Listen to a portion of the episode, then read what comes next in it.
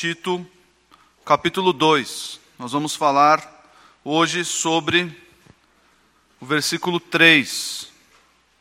Tito 2, 3. Nós vamos ler todo o trecho para contextualizarmos. Abra sua Bíblia em Tito 2, diz assim a palavra de Deus. As crianças que estão chegando podem já ir para sua classe. Diz assim a palavra do Senhor em Tito 2: Tu, porém, fala o que convém à sã doutrina. Quanto aos homens idosos, que sejam temperantes, respeitáveis, sensatos, sadios na fé, no amor e na constância. Quanto às mulheres idosas, semelhantemente, que sejam sérias em seu proceder, não caluniadoras, não escravizadas a muito vinho, sejam mestras do bem, a fim de instruírem as jovens recém-casadas a amarem ao marido e a seus filhos a serem sensatas, honestas, boas donas de casa, bondosas, sujeitas ao marido, para que a palavra de Deus não seja difamada. Quanto aos moços, de igual modo, exorta-os para que em todas as coisas sejam criteriosos.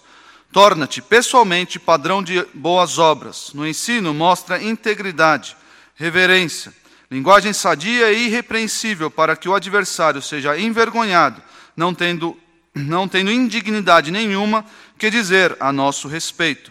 Quanto aos servos, que sejam em tudo obedientes ao seu Senhor, dando-lhe motivo de satisfação, não sejam respondões, não furtem.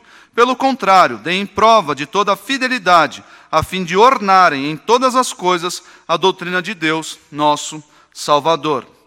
A mensagem central para todo esse trecho, que compreende os versículos de 1 a 7, desculpa, 1 a 10, é a mensagem central que nós elaboramos já, no, no já há dois sermões atrás, é o ensino pastoral. É, o ensino pastoral é Paulo falando a, a, ao pastor Tito. Então, é o ensino pastoral deve considerar a diversidade social da igreja. Existe diversidade social na igreja? Sim, e grande. E o Paulo vai tratar aqui de quatro grupos, quatro grupos sociais da igreja são os homens idosos, as mulheres idosas, os jovens e os servos, ou empregados. Então, são, são esses quatro grupos sociais que Paulo traz aqui para nós. É óbvio, existem outras pessoas na igreja, existem outros grupos, mas Paulo vai falar ah, reservadamente a esses quatro grupos. O que o pastor tem que ensinar a esses grupos? É isso que Paulo está dizendo aqui. Você, Tito, ensina isso a esses quatro grupos, considerando a diversidade social da igreja. Várias pessoas, pessoas de várias idades, pessoas de vários contextos. Você ensine isto a essas pessoas. Então, mensagem central: o ensino pastoral deve considerar a diversidade social da igreja, e esses são os quatro componentes sociais da igreja.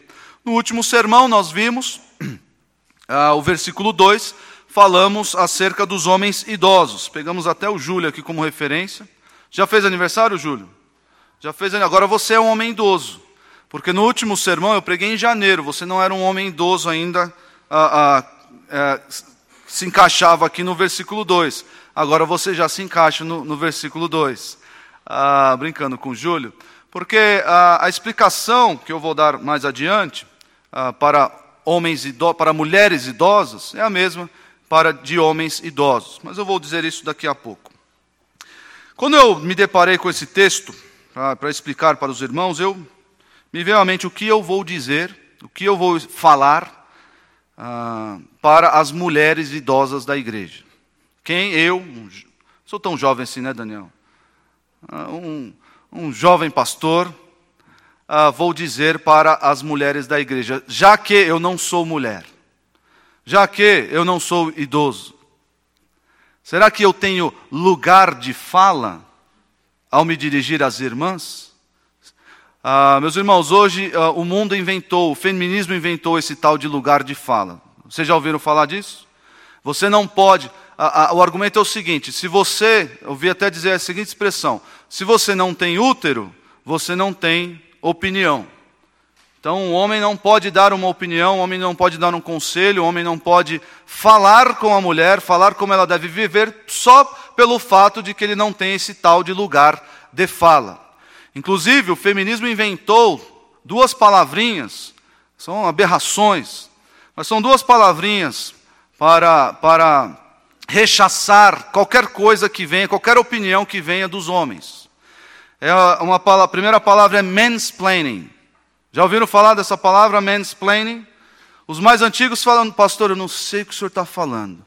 Ó, oh, dê graças a Deus. Dê graças a Deus porque o mundo está, está caminhando. Jovens aqui já ouviram falar de mansplaining? Não ouviram? Já ouviram falar de mansplaining? Já ouviram falar de mentorrupting?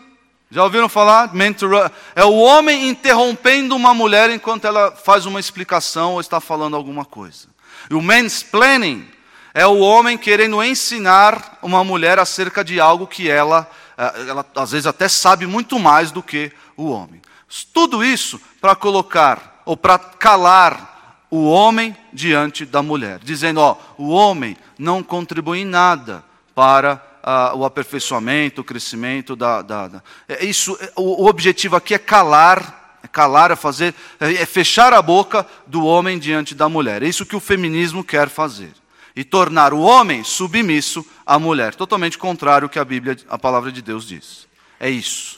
O problema, meus irmãos, o grande problema é que isso tem entrado aos poucos na cabeça dos irmãos, na cabeça dos jovens principalmente achando que isso existe por trás disso. Não, pastor, existe é, é, um, um, princípio de educação do, no, no, no, no, na, no trato do homem com relação à mulher, e isso nós devemos respeitar. Ah, pastor, essa, essa, essa reivindicação, essa pauta do feminismo, para nós, nós, podemos aproveitar o que é bom por detrás desse mansplaining, interrupting, lugar de fala e tudo mais. A verdade é que, meus irmãos, ah, eu fiquei aliviado quando eu me vi diante desse texto e o Senhor me lembrou que eu sou um mero porta-voz. Eu sou um mero porta-voz. Não sou apenas um homem falando coisas da minha cabeça, opiniões da minha cabeça, para as mulheres aqui presentes. Não. Eu sou um porta-voz do Criador de vocês. Eu sou um porta-voz do Senhor de vocês. Eu sou um porta-voz daquele que vocês devem, vocês mulheres devem ouvir e obedecer. Sim, o Senhor Deus Santo. Então, ah, sem essas, esses, essas teses malucas, esses, essas invenções, essas são verdadeiras idiotices, irmãos. São coisas tolas que o mundo inventa para colocar homens contra mulheres. E nós não, não podemos deixar isso entrar no nosso meio. Quando o pastor fala, o pastor munido de doutrina, munido da palavra de Deus, ele deve ser ouvido. Quando o pastor interrompe um, um, um, alguém que está dizendo alguma tolice, ele deve ser elogiado, deve ser reconhecido. Por quê? Porque está fazendo isso baseado na palavra de Deus. Ele está trazendo a palavra do próprio Deus. Então, minhas irmãs que estão aqui, Ouçam-me no que vou dizer hoje, na, na explicação do versículo 3. Esse versículo 3 é para vocês. Ah, os homens então podem cochilar. Não, não façam isso. Não façam isso de maneira nenhuma. Ah, pastor, mas aqui o versículo 3 são para mulheres idosas. Então as mais jovens podem já e aí se aconchega. Não. Como eu disse na, no sermão passado, para você implementar, para você ter o caráter que o apóstolo Paulo diz aqui, você deve começar desde cedo. Você deve, já desde a sua tenridade, desde a sua mocidade, você deve construir. E aliás, o versículo 4, nós vamos ver em uma outra oportunidade. Aliás, você deve olhar para essas irmãs idosas, você deve copiá-las, você deve observar desses critérios. Ó, oh, eu devo ser igual àquela irmã, àquela mulher idosa. Eu devo então, jovem, abra bem os seus ouvidos, os seus olhos, toda a sua atenção, para você buscar pessoas assim dentro da igreja, a fim de copiá-las, a fim de segui-las, a fim de ouvir conselhos, ouvir ensinamentos destas mulheres. Muito bem. O texto, versículo 3, diz assim: Quanto às mulheres idosas, quanto às mulheres. Quem são as mulheres idosas? Mais uma vez, irmãos, antes de explicar, quero lembrá-los que esse trecho, que é puramente de doutrina prática, na verdade, de, de vida prática, está emoldurado. Lembram da moldura do quadro? Onde está a moldura? Quem, o que emoldura esse trecho de vida prática? A doutrina. Se vocês olharem o primeiro versículo, ele diz assim: Tu, porém, fala o que convém à sã doutrina. E o versículo 10 termina como? Em todas as coisas, a fim de ornarem em todas as coisas a doutrina do, de Deus, nosso Salvador. Não existe, não existe vida cristã sadia sem doutrina. Não existe or, ortopraxia sem ortodoxia. Não, há, não pense você, ah, eu vou viver uma vida reta, uma vida digna, sem conhecer a palavra de Deus. Ah, eu vou sem conhecer o próprio Deus, sem saber que, os seus ensinamentos, os seus mandamentos. Não pense você. A sua vida será, na melhor das hipóteses, por algum tempo, uma vida de pura hipocrisia, onde você aparenta ser alguém por fora, mas o seu coração está distante dos ensinamentos do Senhor, porque não conhece. Então, irmãos, a ortodoxia a, a ortodoxia, a doutrina correta, vai gerar no crente, vai dar base, vai ser ali o fundamento da sua prática cristã sadia, da sua ortopraxia. Por isso que nós precisamos nos dedicar a conhecer a, a, doutrina, conhecer a palavra de Deus como um todo. Não só, ah, vamos agir como crentes. Não, nós precisamos conhecer o Deus dos crentes para então agir como crentes. Mulheres idosas são aquelas mulheres, ah, não existe uma data fixa, uma idade fixa. Alguns comentaristas vão colocar ali entre 50 e 60 anos. Eu não vou pedir para as irmãs que têm essa idade levantar a mão, não vou cometer ah, esse crime, né? Ah, mas são irmãs, na verdade são irmãs, como as mulheres antigamente casavam bem cedo, os homens casavam com uma idade mais avançada, as mulheres casavam bem mais cedo. Então a, a ideia aqui é que são mulheres que já criaram os filhos, que os filhos já estão casando, estão saindo de casa, e essa mulher, ela já tem ali a, a, as suas tarefas domésticas atenuadas pela saída dos filhos de casa. Então, o que acontece com muitas mulheres hoje em dia? Uh, Fala-se daquela síndrome do ninho vazio. Algumas já passaram por isso aqui, já? Síndrome, é síndrome que chama? É alguma coisa do ninho vazio. O que, que é isso? Quando os filhos se casam e vão embora. Aí fica, o, o filho casou, está lá na lua de mel, a mãe fica lá, olhando para o quarto do filho. Cadê meu filho? Nunca mais vai dormir aqui nesse quarto. E olha os brinquedos dele, ficaram para trás. Olha lá e aí fica aquela tristeza profunda, às vezes dura, durando meses e meses. Por quê? Porque a mãe perde, não perde só alguém querido. Claro, o filho vai estar ali, vai visitar a mãe, enfim, às vezes até da mesma igreja, mas a mãe perdeu uma função muito própria dela, que era de educar os filhos. Ela, ela ficou assim como se. Eu, e agora, o que eu faço? Meu filho foi embora, casou, criei, resolveu. Os filhos todos, está aqui eu e o velho. E o que, que, que eu faço agora? Paulo, olhando para essas irmãs, para essas irmãs, Paulo vai dar uma tarefa sublime para elas. Nós vamos ver no próximo sermão, não vamos ver hoje. Nós vamos ver essa tarefa no próximo sermão. O spoiler está aí diante dos irmãos que é o, o, versículo 4. Qual é a tarefa? Agora que eu não tenho mais filhos para criar, o que eu vou fazer da minha vida? Você olhe para o versículo 4, essa é a sua missão, mulher idosa. Idosa é um termo forte, né? Parece que uns 100 anos, 80 anos. Mas essa é a ideia. Mulheres que já criaram os filhos, agora têm essa missão, essa tarefa dentro da igreja, no contexto da igreja. Muito bem. E olha só que interessante, o termo, existe um termo aí, quanto às mulheres idosas semelhantemente. O que isso significa? O que isso quer dizer? semelhantemente? Ele quer fazer uma conexão com o que acabou de ser dito, com o que foi dito no versículo 2.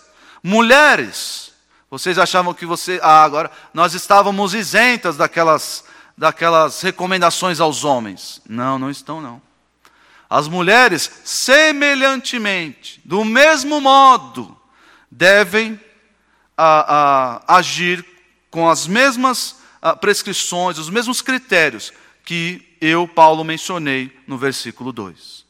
Então, se você dormiu no sermão passado, você mulher, ah, o pastor falou que ele estava falando só para homens, volte lá e veja de novo. Por quê? Porque o texto colocou aqui um semelhantemente. As mulheres devem seguir as recomendações ah, dadas aos homens também. Mas muito bem, vamos ver aqui a explicação do que as mulheres devem fazer, como elas devem agir, como elas devem se comportar.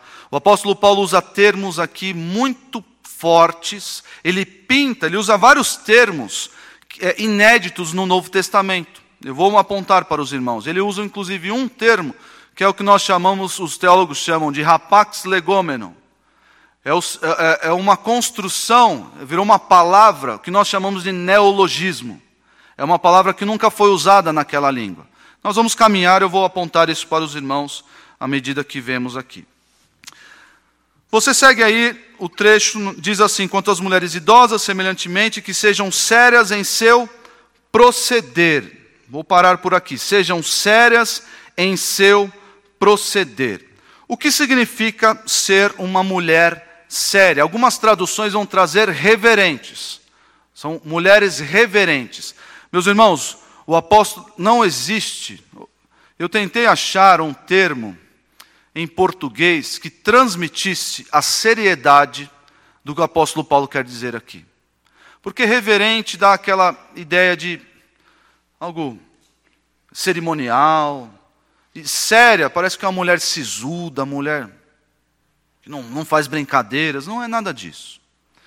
O apóstolo Paulo usou aqui uma construção de dois termos, termos termo hierós e o termo prepo, para dizer o seguinte: a mulher ela deve ser como uma sacerdotisa que ministra no templo.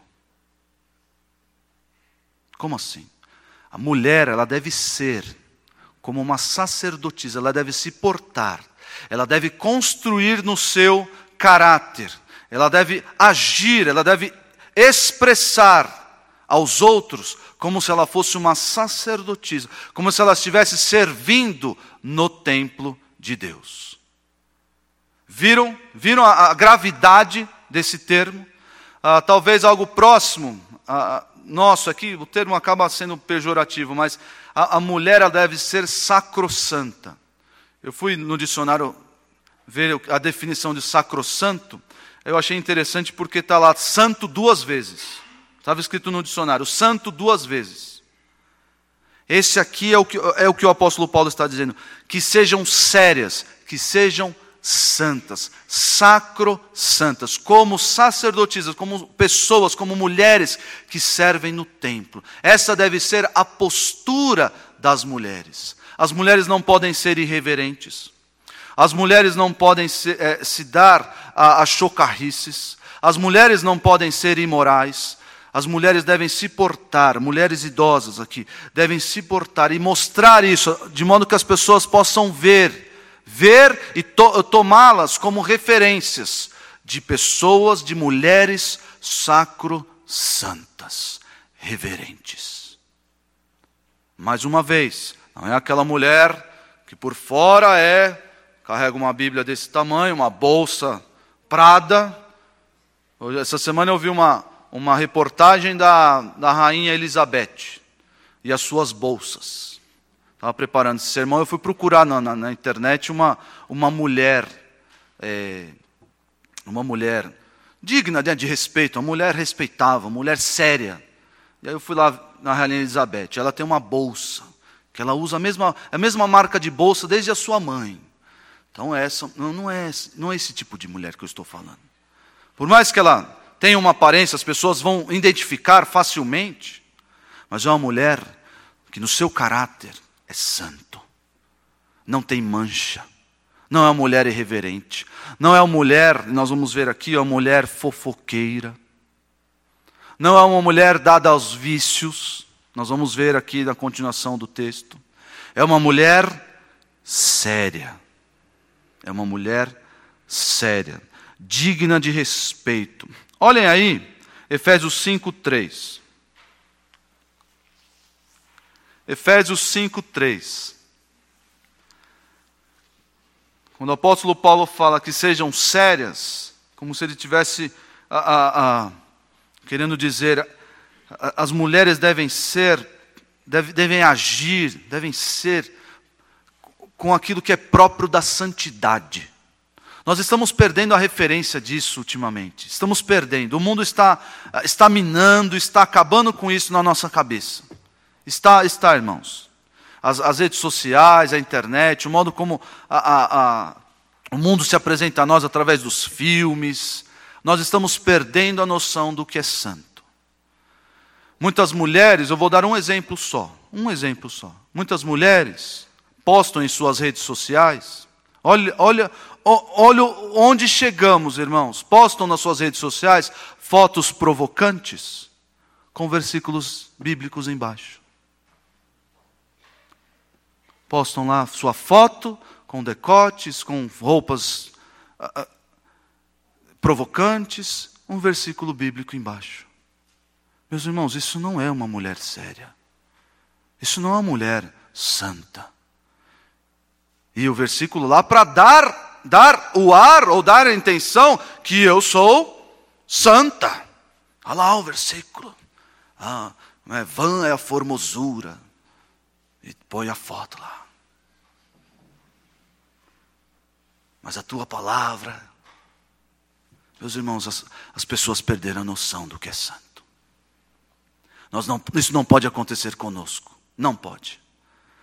Nós não podemos nos dobrar a essas coisas. Efésios 5, 3 diz assim: Mas a impudicícia e toda sorte de impurezas ou cobiça nem sequer se nomeie entre vós Está falando aqui do linguajar, do que o crente deve falar, qual é o conteúdo do, das conversas do crente. Piadas de, de duplo sentido, piadas sujas, palavrões.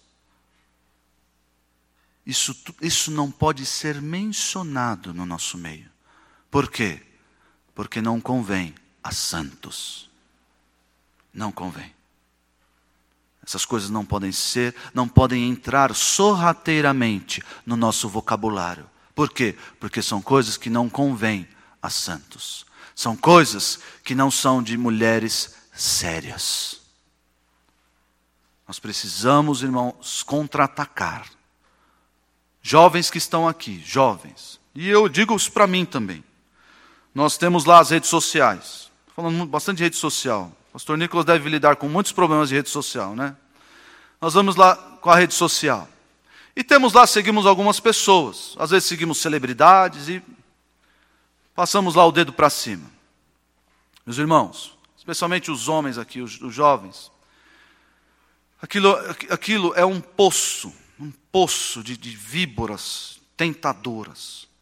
Você vê fotos de mulheres provocando, provocando coisas, imagens que vão se imprimindo na mente dos homens. E vice-versa. E vice-versa. As mulheres também. Homens lá se, se, se, se mostrando. Para quê? Para provocar mesmo. Não é, não, não, oh, irmãos, ah, não, isso aqui é para mostrar. Não, é para provocar, é para serem louvados, para ganharem fama. E vai horas e horas. E aquelas imagens sendo impressas na nossa mente. Meus irmãos, isso não convém a santos. Isso não convém aos crentes. E como nós contra-atacamos? Se necessário, se necessário, joga o celular fora. Fique sem celular. Desintoxique. Desintoxique-se.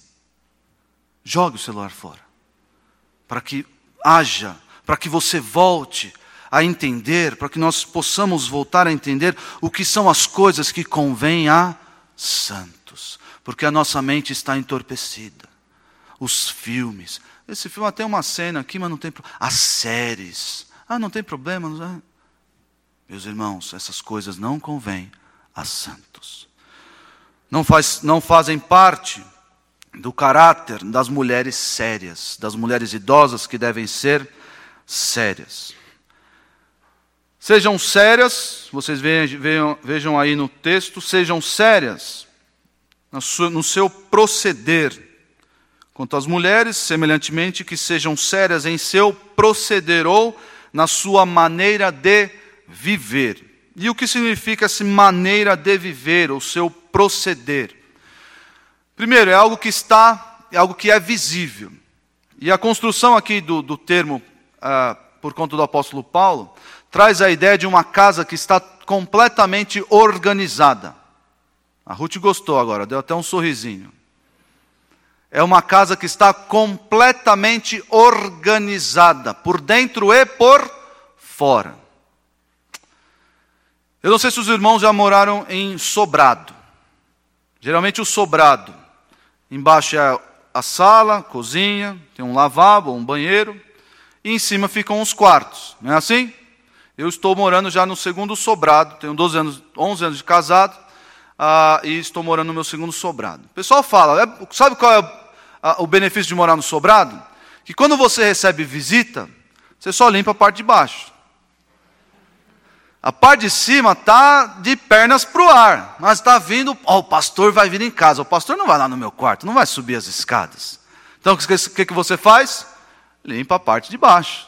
Aqui passa o pano, né, deixa tudo cheirosinho, mas se subir lá para cima, a roupa, a, a roupa para lavar está tudo lá, e a cama bagunçada, e, não, mas não suba. O bom do sobrado é isso. Mas a ideia não é essa aqui, a ideia é de uma casa toda arrumada. Toda arrumada, por dentro e por fora. Aqui, meus irmãos, a mulher seja séria em seu proceder, o seu modo de viver, é no seu comportamento. É uma expressão do seu caráter que é refletido no seu comportamento. É como se fosse a chancela, aquela irmã, será que aquela irmã ela tem um bom caráter? Será que aquela irmã é séria? Será que aquela irmã é sacrossanta, é uma, uma sacerdotisa que serve no templo? Sim. Por quê? Porque nós podemos ver no seu proceder. Nós podemos ver na sua maneira de viver. Está, está patente diante de todos. Essa é a ideia aqui do apóstolo Paulo. Você tem essa chancela, aquilo, as coisas que você faz, chancelam o seu bom caráter, chancelam a sua seriedade, a sua reverência, ou existe, ou a sua casa está bagunçada. Ou existem quartos para arrumar dentro da sua casa, que você não pode mostrar para ninguém. Ah, não, não, não, não sobe lá no. Não sobe no sobrado, não sobe no andar de cima que a coisa está feia. A ideia não é essa. Eu tenho o meu coração. A mulher séria tem o seu coração em ordem. Seriamente, reverente. E isso é externado, exteriorizado para todos poderem enxergar. Vejam aí 1 de Pedro 3, 1 de Pedro 3, versículo 3.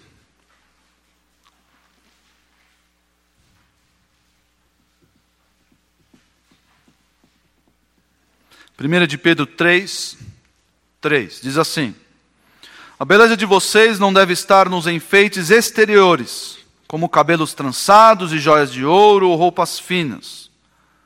Não quer dizer que vocês não possam usar isso, irmãs.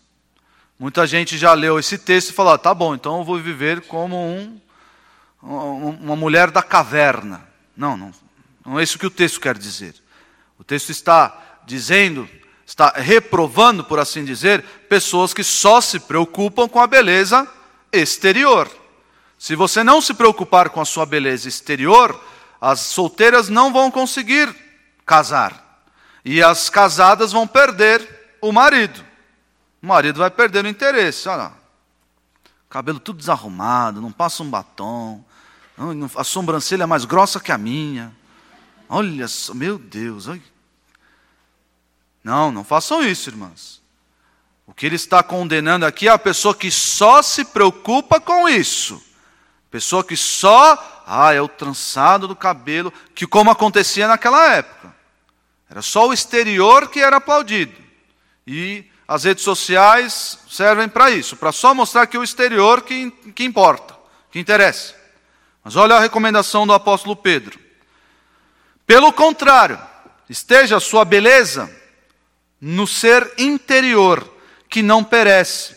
Beleza demonstrada como? No trançado do cabelo, no, no Instagram, na foto do Instagram, na foto lá na rede social, o versículo embaixo, é aí que é mostrada a beleza? É demonstrada num espírito dócil e tranquilo, que é de grande valor para Deus. Pois era assim que também costumavam adornar-se, olha só que interessante, as santas mulheres do passado, que colocavam a sua esperança em Deus. Olha como essas mulheres eram retratadas, foram adjetivadas pelo apóstolo Pedro como santas. E é assim que as irmãs devem ser, santas. E isso era visível diante de todos. Não pode haver hipocrisia, não pode haver o sepulcro caiado. Por fora, linda, bela, recatada e do lar. Ah, mas por dentro, quando chega em casa, você passa, você dobra a esquina da casa da irmã, você ouve os gritos de longe. Você ouve as panelas voando. Pai, tem. Você, ah, seu traste, é, gritando com as crianças. Sai daqui! Você ouve de longe. Chega na igreja, que bênção essa irmã. Nossa. Não, não é assim. As irmãs devem ser sérias em seu proceder. Isso significa servirem, estarem com a casa arrumada e servirem como se estivessem servindo no templo do Senhor, na, na presença do próprio Deus. É assim que as irmãs devem se comportar, é assim que as irmãs devem ser, é assim que as irmãs devem parecer não com hipocrisia, não com agindo de fora de um jeito e dentro de maneira completamente alheia ao que está acontecendo fora. Quando eu era adolescente, adolescência é um tempo, um tempo complicado, complicado. Eu, os irmãos sabem, eu sou muito, eu gosto de brincar, sou muito brincalhão, as pessoas me conhecem, eu puxo papo, faço uma brincadeira com os irmãos, enfim. Estou aprendendo com o pastor Thomas. Uh, mas quando eu era adolescente, alguma, alguma pessoa chegou para mim e falou: Meu, você é muito palhaço. Eu, nossa, eu me ofendi com aquilo. Palhaço, meu. E aí o que, que aconteceu? Então eu vou mudar. Vou mudar. E eu passei uns dias sendo sério. Nossa, o Isaac está fazendo uma piadinha. É assim que eu serei agora. A partir de hoje vou ser assim. É 8 ou 80, né? Não é 8, é 80. Eu vou ser assim, ó, sério. Não vou, vou chamar irmãos, não vou mais fazer piadas, não vou me conter, quer dizer, vou me conter, não, não vou mais mexer com ninguém, não vou dar risadas não escandalosas, vou dar risadinhas. fazer isso. Meus irmãos, por quanto tempo vocês acham que durou isso? que durou esse meu, essa, esse meu personagem, o sério, Isaac o sério. Quanto tempo? Eu lá no alto dos meus 14 anos. Três dias, olha lá. Chutou alto, hein? Chutou alto. Durou algumas horas. Algumas horas durou. É. Durou algumas horas. Estava aqui na reunião dos jovens, eu não conseguia me conter. Eu não conseguia, eu precisava fazer uma brincadeira com alguém. Porque eu, não, eu precisava, eu precisava falar, não, eu precisava zoar com os amigos. Precisava, meu, esse cabelo aí que você cortou aí, ó, precisava. Precisava falar alguma coisa. Não me, não me aguentei. As irmãs, sérias em seu proceder, elas são o inverso desse, desse Isaac hipócrita. Elas não conseguem conter a sua santidade, elas não conseguem conter a sua casa arrumada, isso vem para fora com facilidade. Isso é demonstrado com facilidade. Isso é visto por todos, é patente. Por quê? Porque há algo nela, há uma santidade, uma reverência nela que a leva a agir dessa forma com todos. Não existe hipocrisia, não existe um conflito, não. Por quê? Porque ela é, tem a sua casa arrumada e a sua casa exala um bom perfume daquele, daquele desinfetante gostoso. Todos gostam de ficar ali em volta dessa irmã. Por quê? Porque o que ela fala, vamos falar sobre isso daqui a pouco. O que ela fala, o modo como ela se comporta, as coisas que ela faz, são ouro. São verdadeiro tesouro para as irmãs mais novas. É assim que as irmãs devem ser: sérias, reverentes, santas na sua maneira de viver. E o texto prossegue. O apóstolo Paulo prossegue aí nas suas recomendações. Interessante notar, irmãos, interessantíssimo, é a recomendação de um apóstolo para que um pastor ensine isso às irmãs. Pastor deve ensinar isso às irmãs. E as irmãs devem ouvir, devem ouvir do pastor, devem ouvir dos seus maridos, devem ouvir ao contrário do que o mundo prega aí fora, as irmãs devem ouvir essas verdades do pastor, dos seus maridos, especialmente do pastor, que é o contexto do capítulo 2 de Tito. Não caluniadoras. Está na sua Bíblia aí, não caluniadoras? Essa é a melhor tradução. Não caluniadoras. Mas mais uma vez, o apóstolo Paulo vai pegar pesado. Ele pegou pesado aqui ao, ao usar o termo séria, mostrando essa mulher que ministra no templo na presença de Deus. É algo grave, algo a ser considerado pelas irmãs, não é algo bobo, não é algo trivial, não, não é algo banal. E o apóstolo Paulo vai usar um termo aqui também que é muito, muito sério.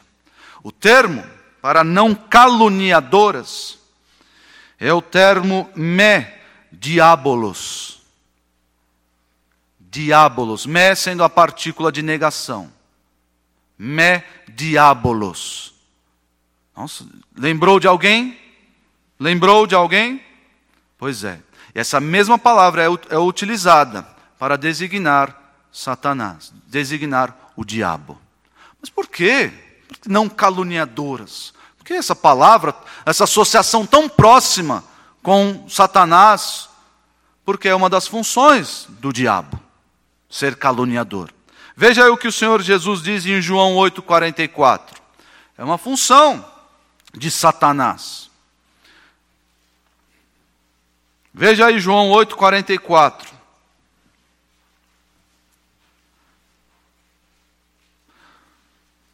Diz assim, João 8, 44: Vós sois do diabo, que é vosso pai, e quereis satisfazer-lhes satisfazer-lhe os desejos.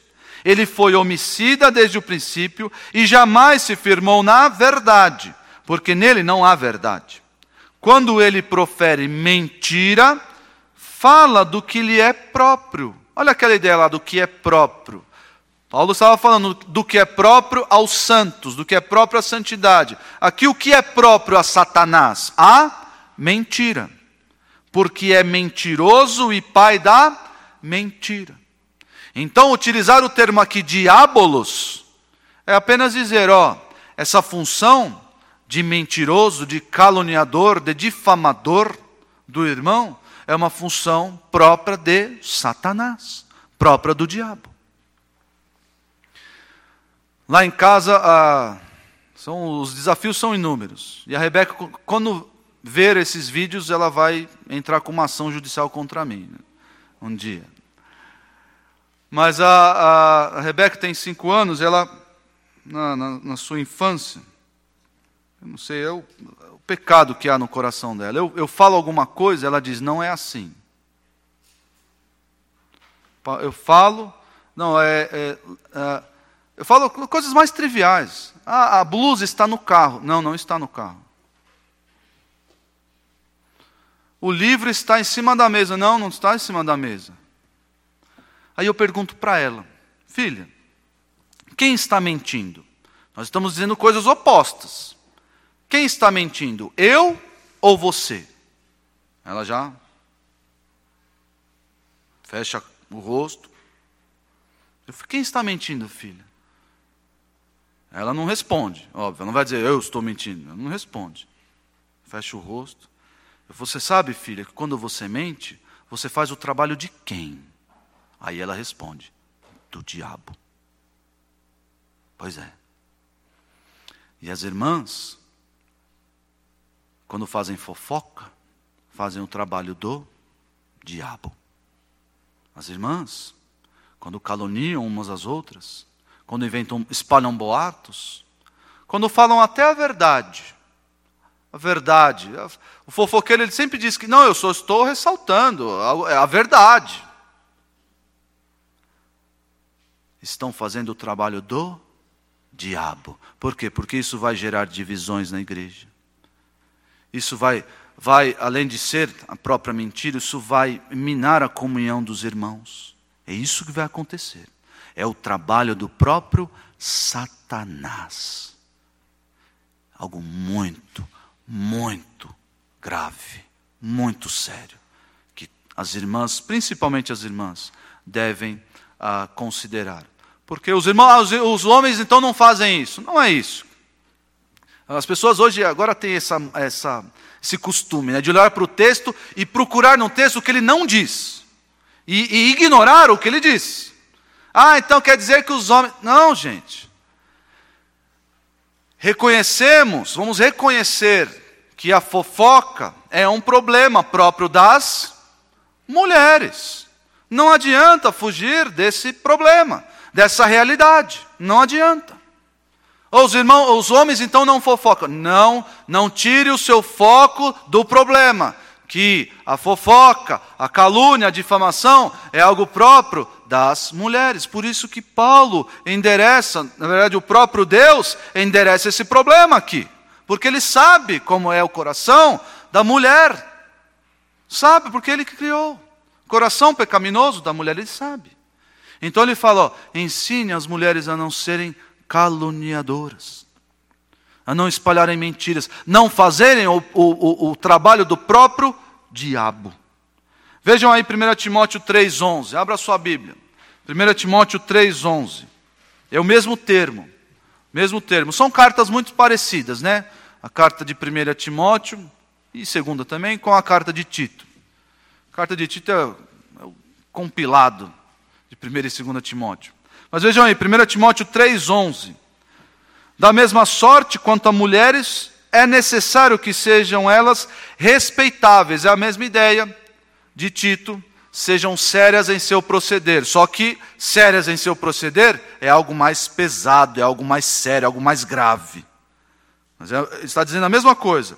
E olha só como ele diz o próximo: não maldizentes e a, o próximo termo aqui, é, é, é, esse versículo, se os irmãos quiserem anotar, fazendo a anotação, esse versículo é uma cópia, uma paráfrase do, do, do texto de Tito 2, 3. Da mesma sorte quanto as mulheres, é necessário que elas sejam respeitáveis, ou sejam sérias em seu proceder, não maldizentes, não caluniadoras, temperantes, não dadas a muito, ou não escravizadas a muito vinho. Mais uma vez, o apóstolo Paulo vai usar termos fortes. Não tem essa de mimimi, não tem essa de, ah, não, vamos falar a verdade aqui com, com certos rodeios. Não, a verdade é essa. O maldizente faz o trabalho do próprio Satanás. A mulher, ela deve ser, a, a, deve ser sacrossanta, deve ser reverente. E o próximo termo que nós vamos ver, não escravizada muito vinho. Ele aqui coloca como temperantes, que é algo mais ameno. Então, em Tito, Paulo não vai poupar ah, ah, palavras para ensinar. Vejam aí, vira duas páginas, 1 Timóteo 5. 1 Timóteo 5, 13. 1 Timóteo 5, 13. Além do mais, Ó, já é o, esse já é o terceiro texto que nós vamos ler acerca de fofoca, de maledicência, especialmente no que diz respeito às mulheres. É ou não é um problema? É claro que é um problema, que deve ser endereçado, corrigido e sempre policiado por todas as mulheres crentes. Porque se não policiar, vai começar. Você viu? Ah, não, olha lá. É. Vejam aí, 1 Timóteo 5,13. Além do mais, aprendem também a viver ociosas, andando de casa em casa, e não somente ociosas, mas ainda tagarelas e intrigantes, que causam intrigas. Né? Intrigante parece alguém, nossa, como é intrigante. Não, é alguém que causa intriga, porque tagarela. Falando o que não devem Quero, portanto, que as viúvas mais novas, novas se casem, criem filhos, sejam boas donas de casa e não deem ao adversário ocasião favorável de maledicência. Pois, com efeito, já algumas se desviaram, seguindo a Satanás. E tudo começou a na boca, na maledicência, na ociosidade, no, no contexto desse, te, desse texto, e na maledicência. É um problema sério, é um problema grave? É, as irmãs não podem fugir disso. Não podem. Jovem que está aqui, se você está interessado numa mulher que ela é fofoqueira, tome cuidado, porque ela pode fazer fofoca de você. Se você gosta de uma fofoca, tome cuidado, porque você pode ser o alvo da fofoca em outros círculos. Então, se nós policiados, atentos a esse problema. Estivemos numa rodinha, começou algum burburinho de maledicência. Irmãos, vamos parar. Vamos parar. Isso não é, isso não edifica. Como nós vamos ver um texto de Efésios daqui a pouco. Isso não, não edifica o corpo de Cristo. Pelo contrário, vai, faz, vai nos fazer aqui rir ah, ah de um irmão e não vai construir a sua vida.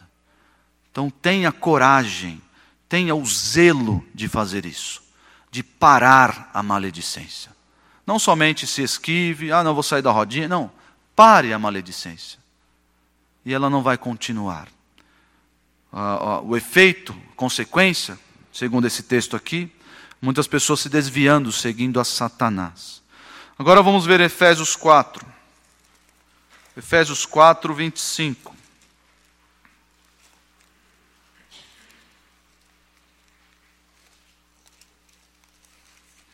Efésios capítulo 4, versículo 25, deixa assim, diz assim: Por isso, deixando a mentira, fale cada um a verdade com o seu próximo, porque somos membros uns dos outros.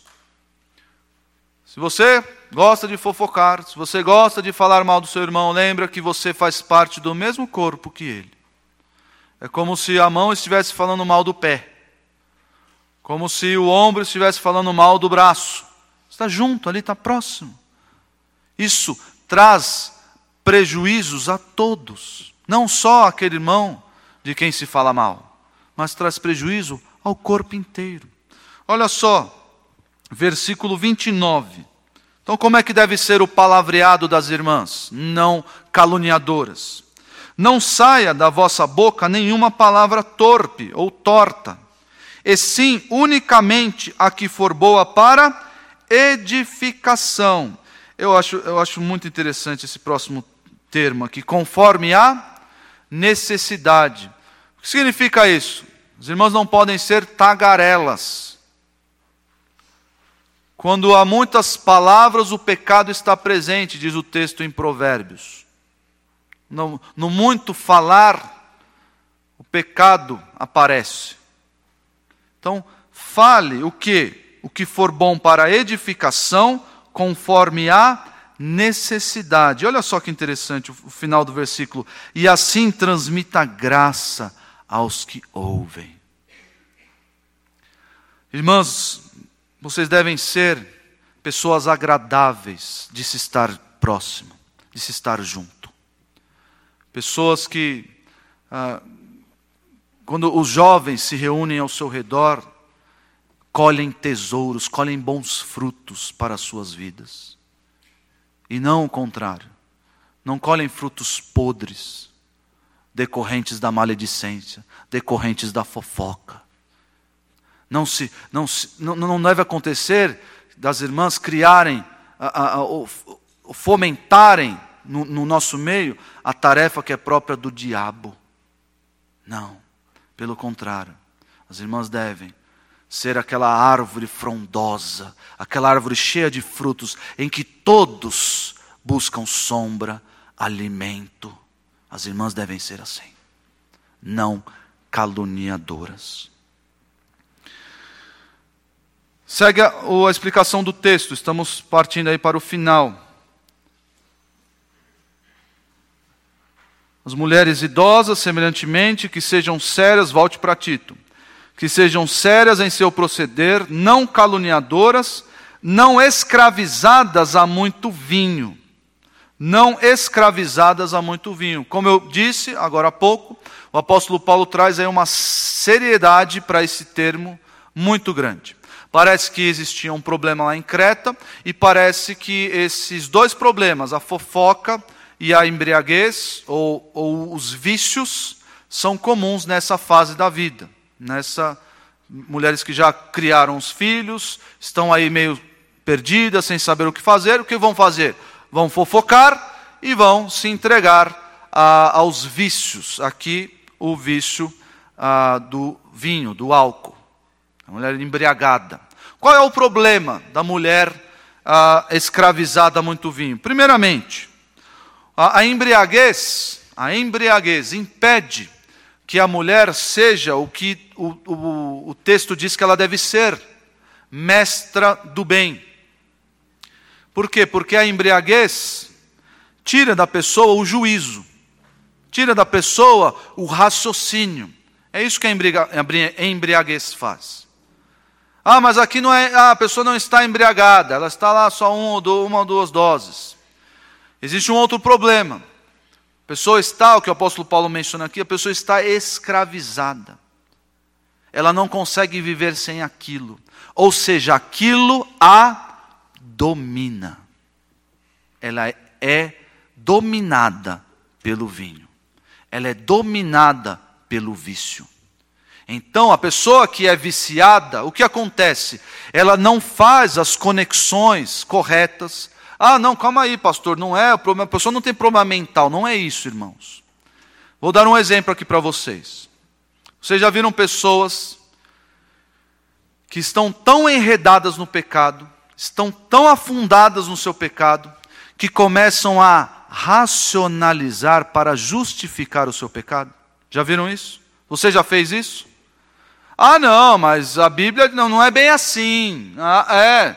Não, ó, mas o, pastor fulano diz que uh, o entendimento aqui é outro. Então começa a criar essas justificativas para o seu próprio pecado. Assim é a pessoa viciada. Assim a pessoa começa, lê a palavra, a palavra diz: ó, não vos embriagueis com vinho, texto de Efésios 5, 18, mas enchei-vos do Espírito Santo. Pessoa começa a racionalizar. Ó, aqui ó, a Bíblia condena é só a embriaguez. E vão, ah, eu, eu não sou viciado, eu não sou é, dependente. E começa, a, a cabeça dela parece que não pensa da maneira correta. Essa é a pessoa escravizada no vício, no vinho, seja o, o vício também qual for. A pessoa escravizada, ela não pensa direito. Ela não raciocina de modo bíblico. Por quê? Porque ela, ela, ela está embriagada com vinho. Ela não está cheia do Espírito. O Espírito, como diz em 1 Coríntios 2, nos auxilia a entender a mente de Deus. E o que o vinho faz? O vinho bagunça tudo e impede que o Espírito Santo atue. O vício faz isso, o vício como um todo. O apóstolo Paulo fala ah, escravizada a muito vinho, mas no capítulo 3, vejam aí o capítulo 3 de Tito, Tito 3, versículo 3.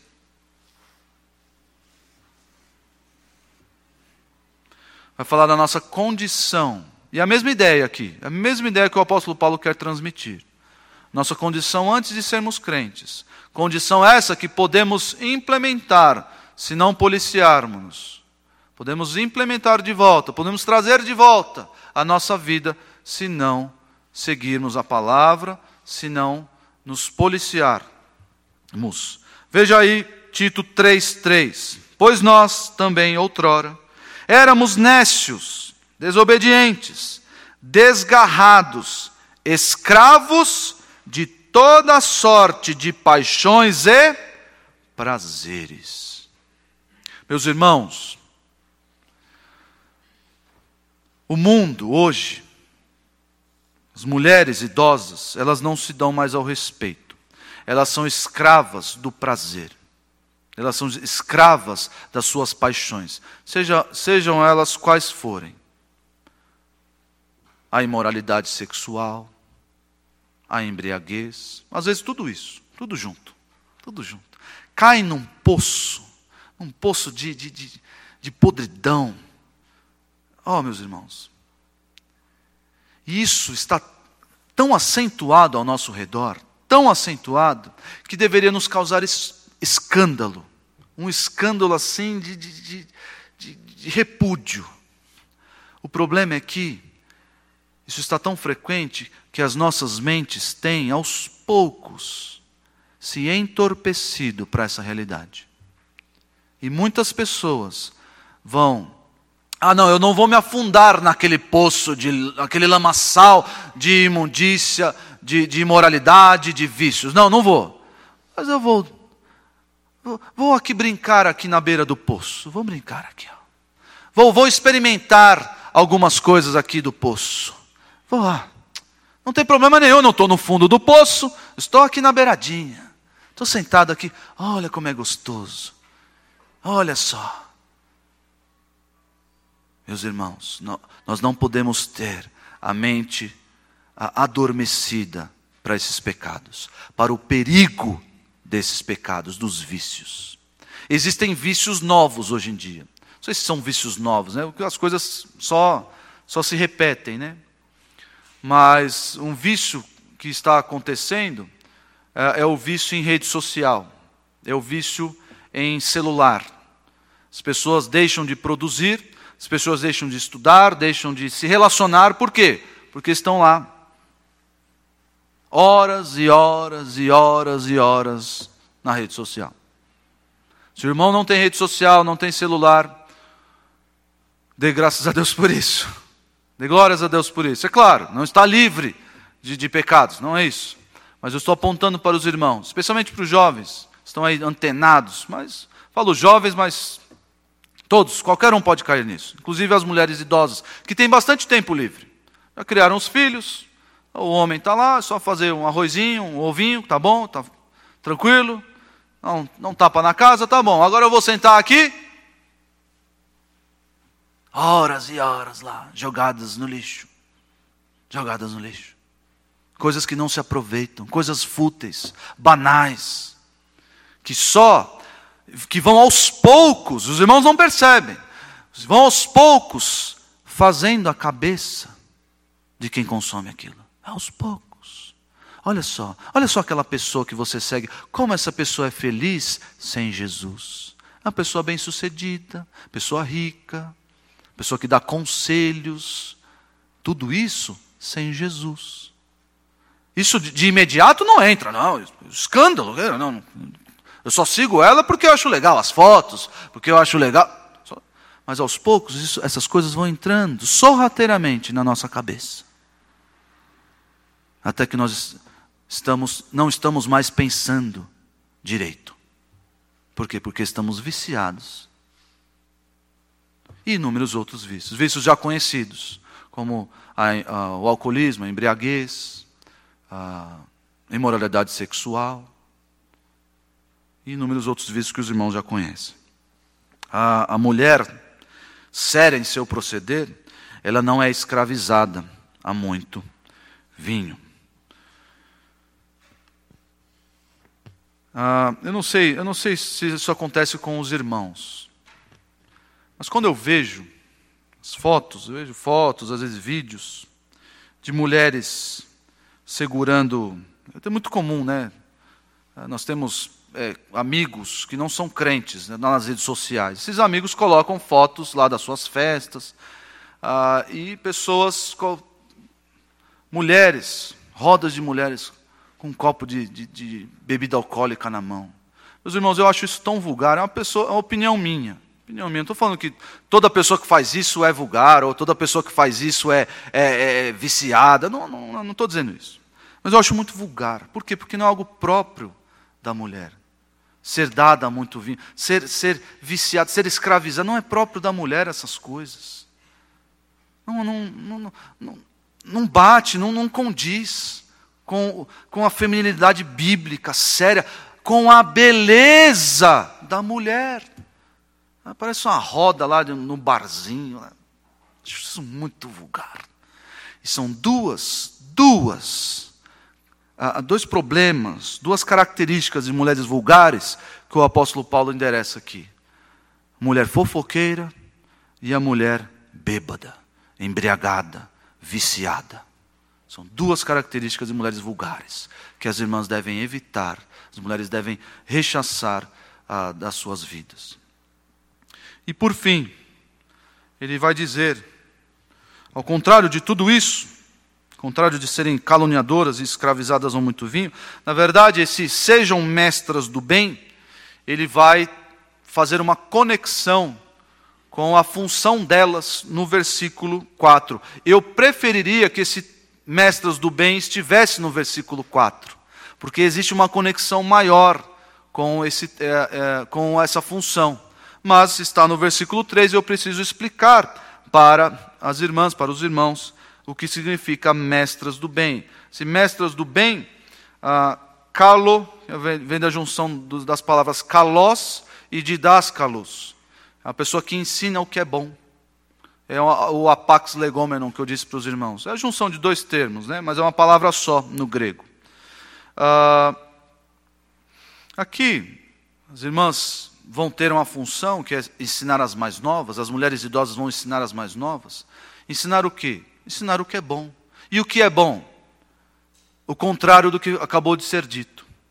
As irmãs devem ensinar as outras a ter um vocabulário próprio, um vocabulário sadio, um vocabulário edificante.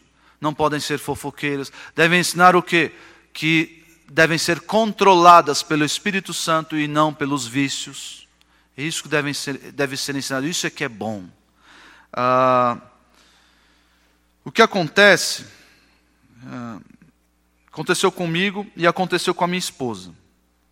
Quando nós estávamos pra, para nos casar, em 2010, eu já tinha ouvido de alguns homens da igreja: Ó, oh, não faz isso, cara. Você vai jogar sua vida fora. Eu estou na igreja? Eu olhei assim, será que eu estou na igreja ou estou fora da igreja? Não, eu, eu ouvi isso de pessoas. Não, não faz isso, é muito novo. Não faz isso, rapaz. Estava com um casamento marcado. Estava seis meses. Não faça isso. E a minha esposa também ouviu isso. Não faça isso. Você vai se submeter a um homem. Essa pessoa, essas pessoas que disseram isso para nós, não são mestres do bem, mas estão fazendo o serviço de Satanás, o serviço do diabo. É isso que estão fazendo. Porque as mestras do bem vão ensinar: case-se. Assim como o apóstolo Paulo diz lá em 1 Coríntios 7, case-se. Você não pode, vai viver abrasado? Não, case-se. E casando-se, seja uma boa dona de casa. E eu vou te ensinar a ser uma boa dona de casa. Por quê? Porque as irmãs devem ser mestras do bem. Abra sua Bíblia em Provérbios 31. Provérbios 31 famoso capítulo de Provérbios. Todas as irmãs aqui sabem decor, não é verdade? Provérbios 31. Palavras do rei Lemuel. Olha só, primeiro versículo. Palavras do rei Lemuel de Massá, as quais lhe ensinou sua mãe o rei Lemuel aprendeu as, as próximas palavras Inclusive o texto aí da, da mulher virtuosa. Aprendeu essas palavras da sua mãe. Ela foi a sua primeira mestra. Foi a sua primeira professora. E as irmãs devem ser isso, devem se comportar, devem a, assumir esse papel, devem assumir essa função de professoras, de mestras do bem. Conhecendo o bem que há na palavra de Deus, devem transmitir isso às mais novas, como vamos falar no próximo sermão. Olha só o versículo, ainda de Provérbios 31, versículo 26. Olha só como como faz a mulher virtuosa. Provérbios 31, 26. Ela fala com sabedoria, e a instrução da bondade está na sua língua. Quando as irmãs mais jovens a procuram, o que sai da sua boca? O bem ou o mal? O que é proveitoso ou o que é prejudicial? O apóstolo Paulo manda que as irmãs sejam mestras do bem, a fim de instruir as mais novas. Ah, meus irmãos, acho que todo jovem, todo garoto, ou a maioria das pessoas, gostam de colecionar coisas. Não sei se você já teve a coleção de alguma coisa. As mulheres geralmente têm coleções. Coleções de pratos, coleções de, de, de copos, de, de, de, cristais. Já viu a coleção de cristais? Que nem, nem se a rainha Elizabeth vier visitar, alguém toca naquilo. A coleção da mamãe de cristais, ninguém toca. Mas está lá, bonito, para todos verem.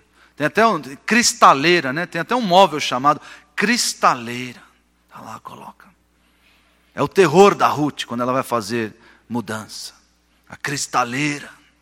Terror. Não pode mexer na coleção da mamãe.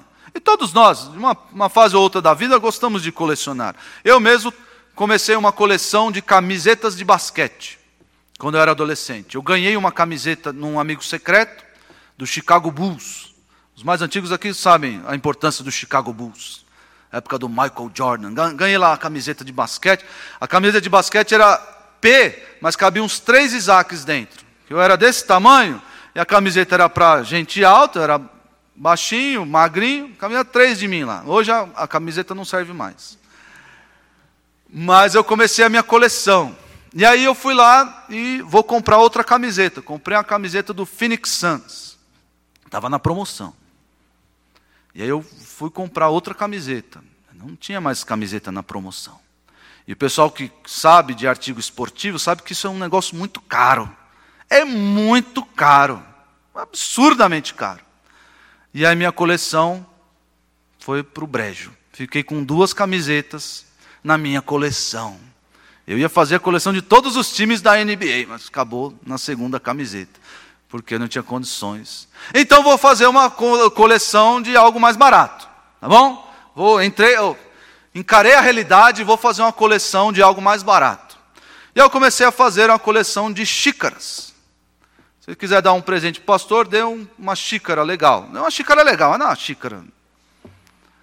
Não é um xícara, um copo. Eu gosto de copo, uns copos bonitos, grandes. gosto de copo. Mas eu vou fazer uma coleção de xícaras. Aí eu comprei uma xícara. Na verdade, a Aline me deu uma xícara do Batman. Uma xícara bonita. E aí eu comprei uma xícara do Superman. Também bonita, azul, assim, com o símbolo do Superman. Gostava de tomar o meu café naquela xícara, me sentia o Superman. E fui comprando xícaras, até que a xícara do Superman quebrou. E agora? E eu fui buscar outra xícara do Superman, não fabricava mais. E eu falei, eu desanimei mais uma vez da minha coleção. Não quero mais essa coleção. E hoje eu estou sem coleção nenhuma. Hoje eu estou sem coleção. Por que eu estou contando essa historinha, irmãos? Porque as irmãs aqui devem ser colecionadoras. Do que? De boas obras. As irmãs devem colecionar boas obras. As boas obras das irmãs devem ser os seus troféus lá, não é numa cristaleira, é uma sala de troféus. As irmãs devem colecionar boas obras, a fim de que todos vejam. Todos olhem para essa sala linda, bela, exuberante de boas obras. Oh, eu quero ter uma sala igual a essa. Os mais jovens devem olhar, eu quero ter uma sala. Eu quero que a minha sala, de, os meus troféus sejam iguais ao dessa irmã, que coleciona boas obras. Eu quero fazer isso. E as irmãs devem se preocupar em colecionar, em ter no seu portfólio boas obras. Quais são as, a, a, a, quais são as, os distintivos, o distintivo da irmã? Quais são ali as, as, as marcas que atestam que a irmã pode ensinar? É uma irmã, é uma mestra do bem. Está aqui, ó, a sala de troféus, as boas obras, as minhas boas obras. Vejam aí, eu vou terminar lendo esse texto, 1 Timóteo 2, versículo 9. 1 Timóteo 2, 9. Da mesma sorte que as mulheres em traje decente se ataviem com modéstia e bom senso, não com cabeleira frisada e com ouro, ou pérolas, ou vestuário dispendioso, porém com boas obras, como é próprio às mulheres que professam ser piedosas. Vamos orar.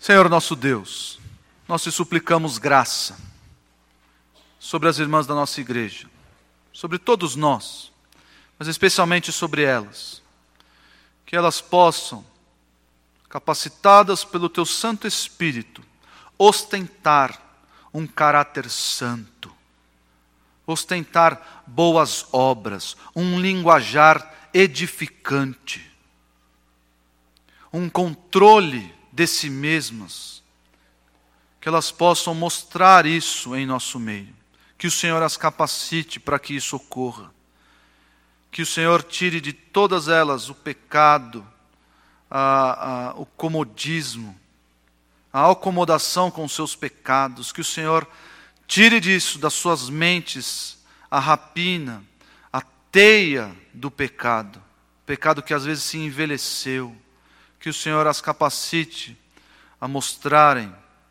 boas obras, a mostrarem um caráter santo, mulheres sérias em seu proceder, mestras do bem.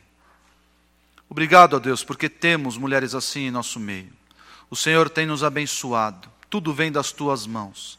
Que o Senhor lhes redobre o ânimo, a coragem, o vigor, para que elas possam colecionar e mostrar a todos as suas boas obras, em favor do teu povo, em glorificação do teu nome. Nós te agradecemos e pedimos, em nome de Jesus. Amém.